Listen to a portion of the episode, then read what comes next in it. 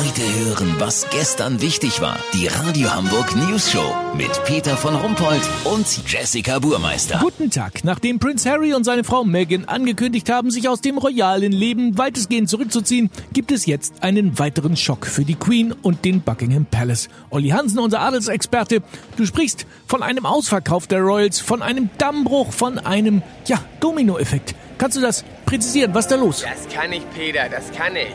Stell dir vor, der Bruder von Harry, Prinz William und seine Frau Kate haben plötzlich auch keinen Bock mehr auf den ganzen royalen Bums. Das ist nicht dein Ernst. Doch, William hat gerade in einer Pressekonferenz angekündigt, dass er nach Bielefeld ziehen will, um dort Geschäftsführer im Autohaus Rüdiger zu werden.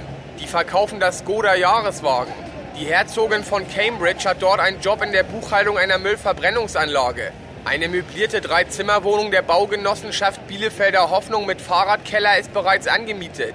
William ist Deutschland-Fan. Er wünscht sich ein normales Leben mit Parkplatzsuche, Dosenbier und Bundesliga. Das ist ja krass. Geht noch weiter, Peter. Prinz Charles und Camilla haben heute Morgen um vier bei Twitter angekündigt, ihren Lebensabend auf Helgoland verbringen zu wollen.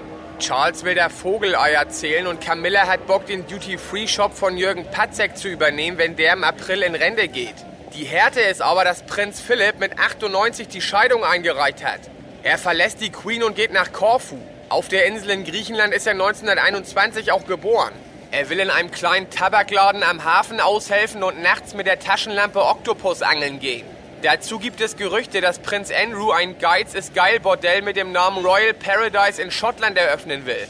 Lass so machen, sobald die Queen den Buckingham Palace, Windsor Castle und die ganzen anderen Schrottimmobilien ins britische Immonet gestellt hat, melde ich mich noch morgen. Habt ihr das exklusiv, okay? Ja, unfassbar. Vielen Dank, Olli Hansen. Kurznachrichten mit Jessica Buchmeister. Freizeit, gute Nachricht für alle Badeurlauber. Ozeane werden immer wärmer. Provokation im Atomstreit. Iran ändert ersten Buchstaben des Landes in ein U und heißt ab sofort Uran. Medien, Video-App TikTok bekommt kleine Schwester. Die Dating-App Knickknack. Das Wetter. Das Wetter wurde Ihnen präsentiert von Januar. Scheiß langweiligster Monat des Jahres. Das war's von uns. Wir hören uns morgen wieder. Bleiben Sie doof. Wir sind's schon.